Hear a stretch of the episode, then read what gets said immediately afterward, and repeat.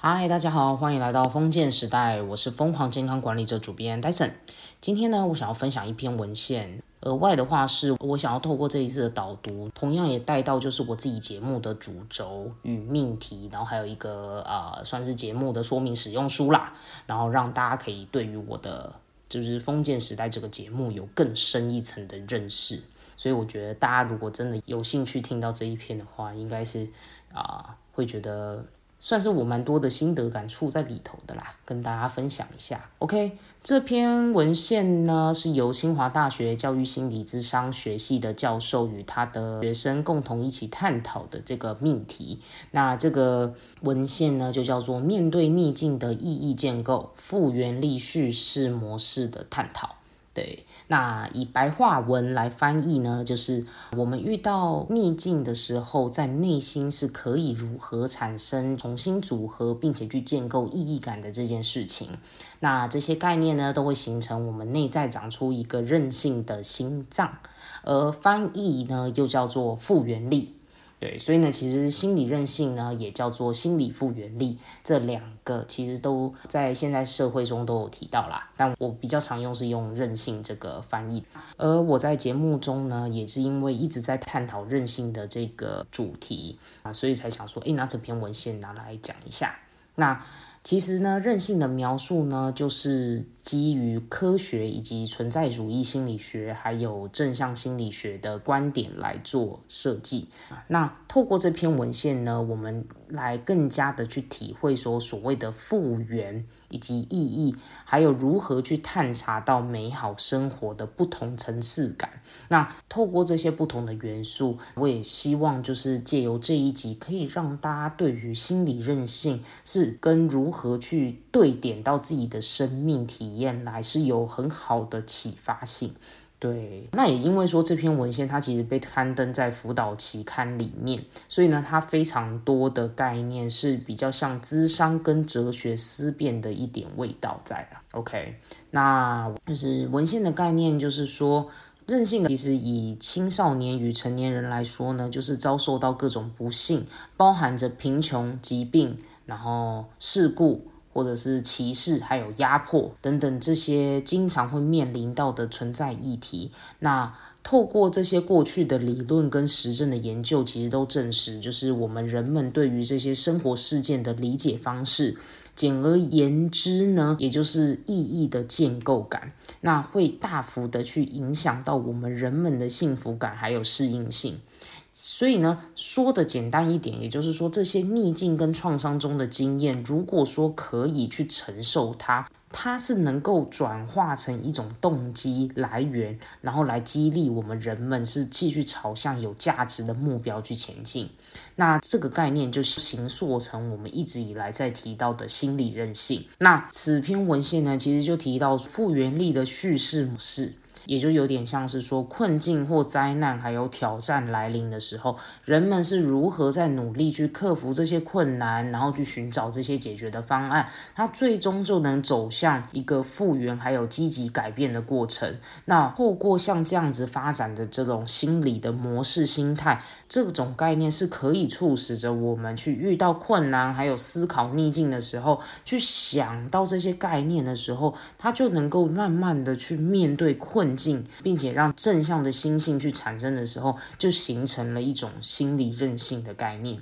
那我们要发展这套复原力的叙事模式的这一整个逻辑，其实会跟我们的生命体验还有价值观非常息息相关。也就是我们是怎么样在想事情的，有很深的影响。OK，那在文献里面也有提到，就是我刚刚所谓的阶段性的架构，来帮助我们来看说这个挑战还有挫折的生命经历，我是可以怎么样来影响我们的。那这个架构以文献上的文字来讲呢，我就做个简单的讲解。第一个就是逆境的经验，那它会开始转换到意义的寻求。再来的话是叙事意义的建构，再达到就是叙事的认同，最后会达到一种美好的生活体验。那这一步一步一步的建立，都建构在我们自己的世界观里头。也就是说，我们个人目前对于现存知识啊、尝试跟经验所产生的价值观，而这些逆境。或困境，还有不幸的事件，它是会冲刷我们自己个人的价值观、目标感。最后的话会产生各种不同的诠释方式，那那些不同的诠释方式，也就是所谓的刚刚中间所提到的意义的寻求到建构，最后是认同感。对，所以呢，就会遇到一种状况，就是有些人他在遇到那些逆境的时候呢，他未必可以重新的站起来，或者是因为那些经验或者是重大的压力，对自己真的是太痛了，很难承受，所以呢，他就会开始让自己不敢再去为自己勇敢一次。或者是重新的再去挑战或尝试，然后而开始选择一些自我保护的那种概念。但当那些自我保护的概念就是太过于多的时候呢，你就会发现说，他开始裹足不前。那文献中有提到一个很有趣的概念是，如果我们自己的内在的价值观跟外在的这种现实体验感是一致的，也就是说呢，如果说我现在心里面所想的跟我自己目前一直在突破的这件事情，跟最后外界看起来的。跟外界所看到我在突破的事情是一个正向的循环，就是哦，对，的确我很努力的想要去考某张证照，然后结果诶，透过我这样子的努力，我就真的考到了，那我的心愿就达到了。那这样子的话，就会非常有助于我去因应这种压力的变化，并且产生强心脏嘛。那这就有点像自我效能的概念。但是人生中最矛盾的点就在这里。就是因为现实通常就是没有这么的顺着自己的心愿来走，而且有时候甚至会产生很多这种心理困扰跟冲突感，而这个时候呢，就必须要靠启动后面的一些意义与解释来整合这样子的一个冲突的状态，让自己可以继续好好的活下来。对，那所以呢，这个架构感。一长条的概念，其实就在说着一个困难挑战跟价值观的建立，到最后去走向意义的探索，然后描述意义的架构，最终是意义的认同以及美好的生活态度。对，那这中间呢，如果要好好的去架构出这一这一层一层一层的意义感来，是需要经历过很多的撞墙期，或者是失落感，甚至是走不出来，要付出蛮多的代价，你才有可能在各种的经验中慢慢累积而长出后面的样子来。但是大家常常最害怕的那个过程，就是你要再走到撞墙、失落、各种的改变、挑战，你太多的不确定跟焦虑，而让自己不知道该怎么样活成后面你想要的那个样子，而开始退却。所以呢，我觉得这篇文献就特别有意思的就在这里，就是它后面其实是有在讲说这个意义感要怎么样去找。那可以帮助我们去重建我们自己内心的那个心脏。所以呢，其实他看完这一个文献之后，自己的内心好像那个心理韧性的苗啊，好像又多长了一根，这样子就觉得，哎，好像有不一样的感觉，从内心又蹦了一点点。所以呢，这些概念的架构跟意义的概念感啊，其实这个是跟我们自己要怎么活好自己，跟幸福感有非常大的一个关联性。那在呃存在主义大师 Franco。他就有特别针对意义这件事情有很深刻的理解。他认为存在意义不是创造而来的，而是去发掘、寻找的一种过程。而且呢，这些生命的意义是可以经得起考验的价值观。那这个概念我觉得非常的有趣。而 Franco 这位大师真的是非常适合用来讲心理韧性这个议题。那我底下呢就针对维基百科里面的他的一个小故事来跟大家讲一下。就当时我看到维基百科他的故事的时候，我其实真的是蛮惊讶的。就是他在一九零五年代出生的时候，他自己是那个维也纳的犹太人，那父母亲都是那种很老实的公务员。所以呢，他就一路这样子，在一个没有到很富裕的家庭，慢慢的长大，然后受到学校啊等等的熏陶。那在中学的时候呢，他开始接触到弗洛伊德的学说之后，就非常的喜欢，并且呢，他也拜读阿德勒的各种著作。那他最终就开始钻研精神及哲学观点，他开始去思考自己的人生观。后来后期呢，他就是一路就是读到医学院。然后也开始迈向就是精神与心理治疗的人生的旅途。对，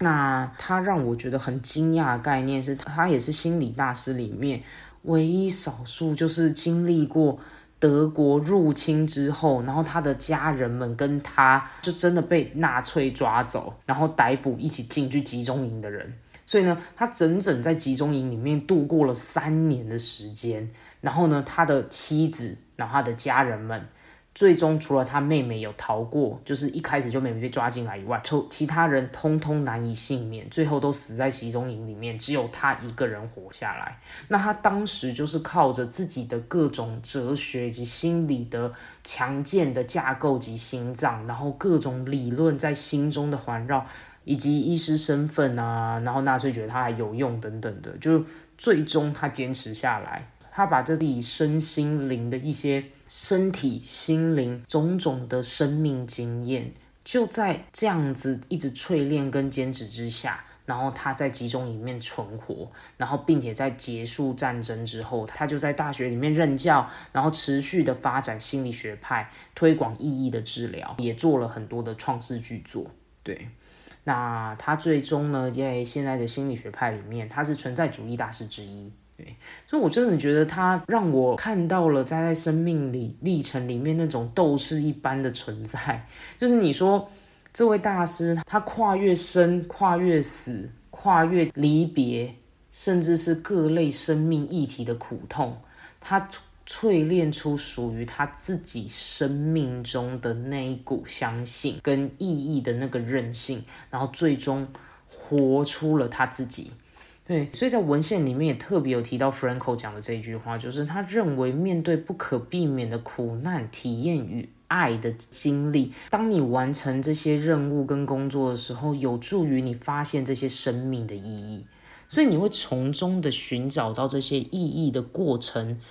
那我只能说，真的就是让人觉得非常伟大而敬佩的一个存在。他是如何在那个集中营里面翻搅他的各类的理论学说与涵养。最终让自己可以撑过那段那么痛苦的往事，因为毕竟集中营里面真的有很多一些惨无人道的实验啊、毒气室啊、殴打、暴力啊、做不完的苦力啊等等的，就是他能从中在此熬过这些种种的环节，真的是跨越了他人生中很多的不可能与相信，才有办法做到这个样子，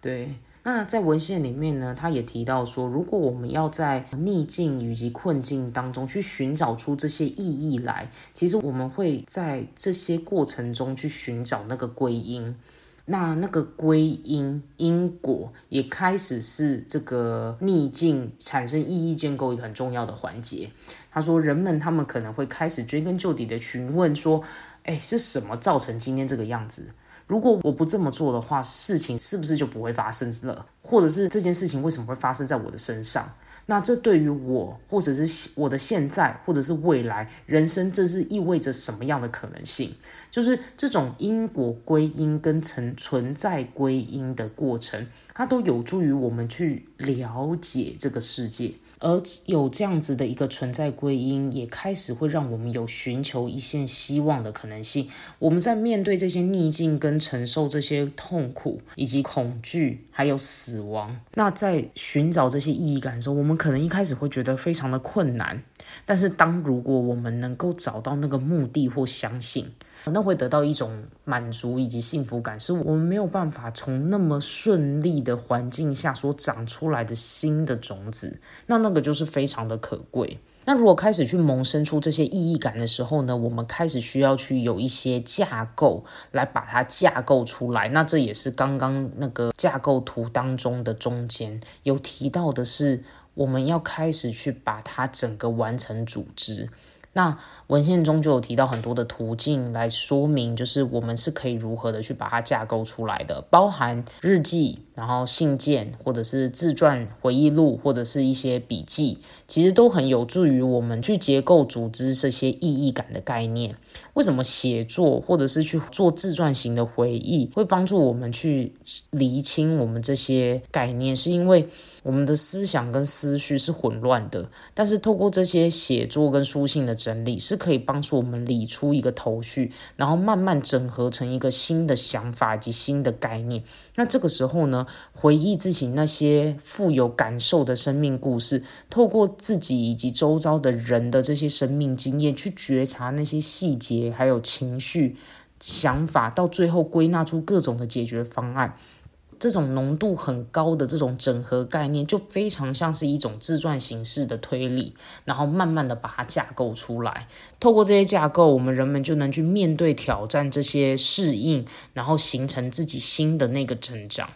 那在这些时刻呢，也会迸发出一些新的灵感，甚至是信念、价值观。那这都会是对于每个个体来讲，都是非常的可贵，而且呢很特别的一种生命的经历。那最后那个架构图里面还要走向的是认同以及美好的生活嘛？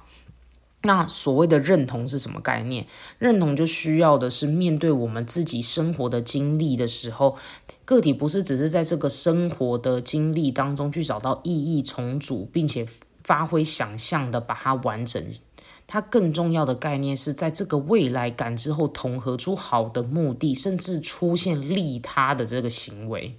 也就是说，如果说这个个体他是真的有慢慢的把这些意义概念建构组织完整的时候，他的人生的生命经历与他的言行，然后他的思想是符合的，并且是合理一致的，而且他会变得哦，相对来讲是比较开明开放，外面对他的解读也都是信赖感比较高的，那他也比较能够去接受一些差异化或者是一些分歧的一些概念。所以在他的心里面，他不会是有这么多的是非对错与黑白，他更在乎的是他自己生命当中的生命体会，他自己的这种修心的过程是有慢慢的出现言行一致，而且呢同理的概念，而慢慢的长出一个符合他自己生活样貌的一个信仰，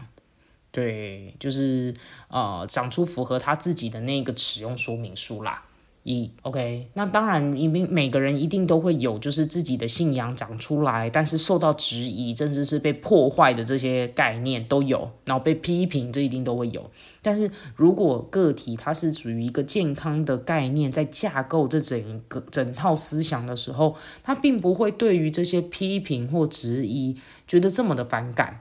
他相反的有可能会去改变他所谓的价值观。缺乏的那一块，然后重新整合成一个更完整的生命故事，甚至是可以用这些生命故事或经验，能够去更加的贡献出来，让更多的人可以去理解。这个概念其实非常像是我很喜欢的一个思考方式是什么？就是理智谦逊，就是我们永远要怀疑我们自己所相信的事情可能是错误的，我们才有机会被发展的更健康而更完整。那我前面我记得是 EP 十九集吧，就有提到就是理智谦逊的概念。如果有兴趣的人，真的可以听一下那一集。我很完整的在说理智谦逊的思考脉络是什么。那如果说我们可以用这样子的思考模式的时候，其实我们相对来讲真的会过得比较舒心，然后不会这么的会想要跟人家硬干，或者是跟人家吵架，因为没有意思啊。我们只是要去了解，就是每一件事情的脉络，那真正把它走得很清楚、更完整。那文献到最后也有提到说，透过我们这样子的一个思考的脉络啊，心中逆境的这种寻找意义到整合，甚至是翻转的过程，这对于个体的心理幸福感会变得更加的完整而且正向，而且呢，这也会让自己在长久下来是可以丰富到自己的个人生活，那也就会达到所谓的心灵的满足感。那所以，我今天呢就想说，借由这个文献中的一些摘录，然后来让大家可以对于心理韧性的概念有更深一层的思辨。对，这也让我很有感启发，就是我一直以来现在所观察到的真实人生，就是我觉得我们都生活在一个相对来讲物质很丰富，然后美食可以出国玩，然后其实实际上过的是前几个世代来讲，我们相对算是比较富足，然后物质生活很容易被满足的一个世代。但是为什么我们还是感觉不到那个幸福跟快乐？那这就是为什么我这个节目一直一直想要探讨心理韧性跟健康促进的议题，而我更倾向于从我们人生当中的本质以及核心，去找到那人生当中的真实感以及平衡。就像我一直以来所思考一样，我们有没有想过，我们为何会过得这么的拼命，却未必能够过上自己觉得幸福的生活？那为什么我们一定要活在世俗光鲜亮丽的框架里，才值得被友善的对待？那我也常常在想，就是我们能不能够撇开这现实的表象，而找到这更真实的自我？那慢慢的建构自己的生活以及心灵的样貌，而过上就是没有遗憾的人生。所以呢，我认为其实重点会不会不在于就是变得更好、更卓越、高成就，而是你真的开始知道你的人生是为了什么样的核心跟意义在生活。而当你从逆境跟困境里长出你的那颗牙来，你的生命会希望用什么样的方式来诠释它、改良它，并且找到更好的解决方案。也就是我很想要去探究出我们人生当中自己的那本使用手册，就像我刚刚上面所讲的，所以。我们这些市井小民们，其实真的就有很多充满精彩的生命故事，而且我们也非常努力的在生活。而且我深深的相信，就是我们是可以探究出自己跟社会的本质，然后面对真实的自己，然后平衡人生这件事情。最后，在我心里，这就是身心健康非常重要的一个，我认为很完整的一个概念。所以我的节目里面就更深的想要去探讨的所谓的意义、心理韧性。跟逆境，还有如何的去重生。我有一股自己的信仰，在于当我们能够探究出自己与社会的本质，我们去面对我们真实的自己，到最后能够去对点自己的心境以及真实的人生。让我们可以更接近身心健康，所以我的很多不管是我的书评或者是我的文献导读，都非常的环绕在这些概念在做出发。那我想说，大家就会觉得说，哇，特别抽象。但是如果说真的慢慢细细的品嚼里面的一些问句或者是一些文字的时候，我是真的希望这个节目是可以带给大家一些思想上的流动。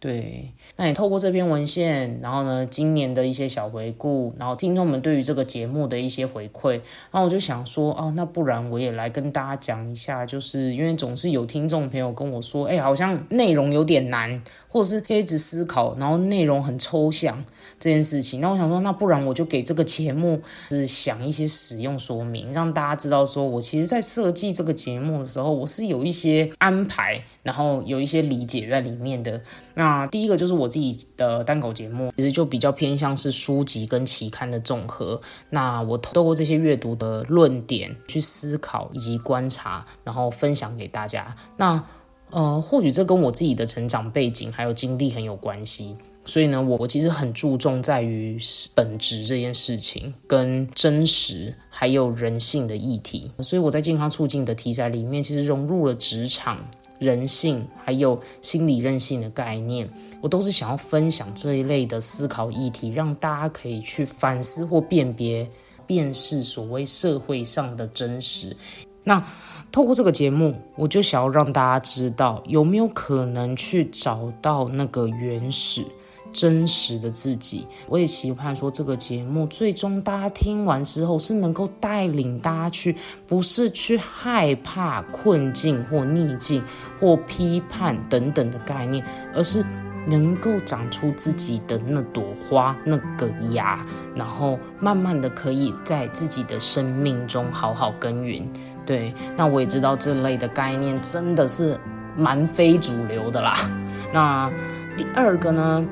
我的心理韧性的主题蛮多，环绕在的就是访谈主题的概念。这样，我自己的访谈啊，每一位来宾啊，我特别重视的点就是每一位来宾他在解释他自己在逆境的这个过程当中。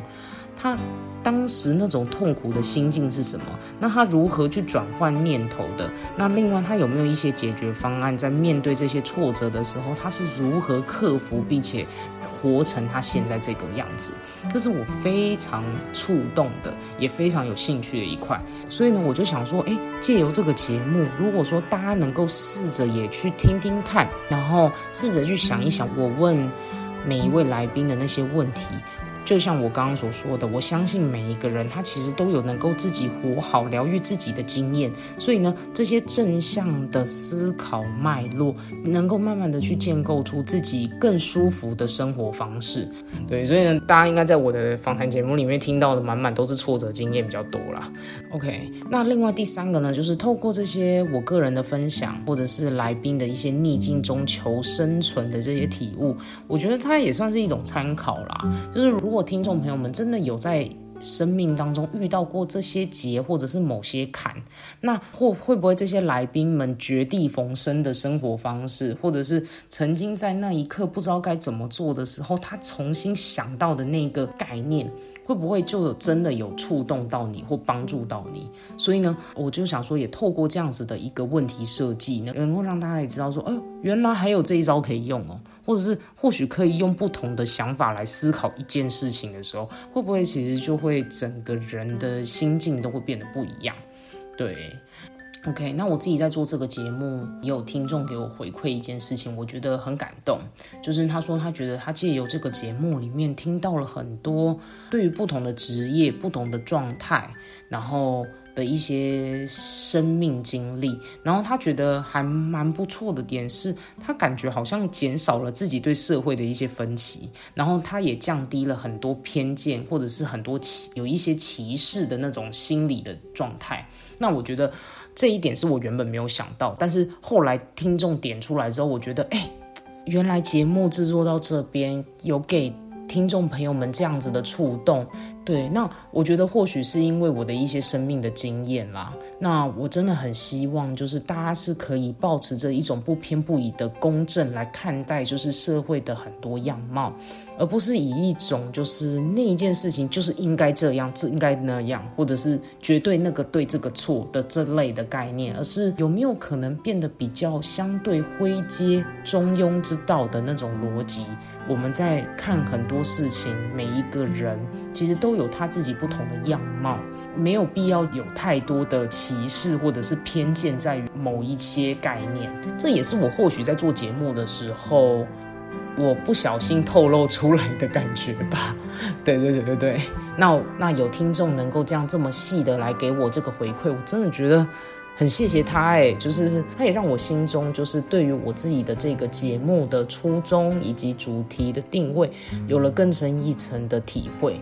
对，那我很开心，就是我的节目前做了快半年，嗯，然后大家有一些听众一路支持我到现在，我真的很深的感谢你们。那我明年也会持续的把这个节目，希望能够透过更多的实证，然后书籍文献，然后以及更多很有心理韧性的一些人才们的访谈，能够带着大家一起。慢慢的去建构出自己健康和生命的使用说明书。好，那我今天的内容就分享到这边结束了。让我们一起活出健康韧性，累积你的生命超能力。谢谢你们大家一路的支持，拜拜。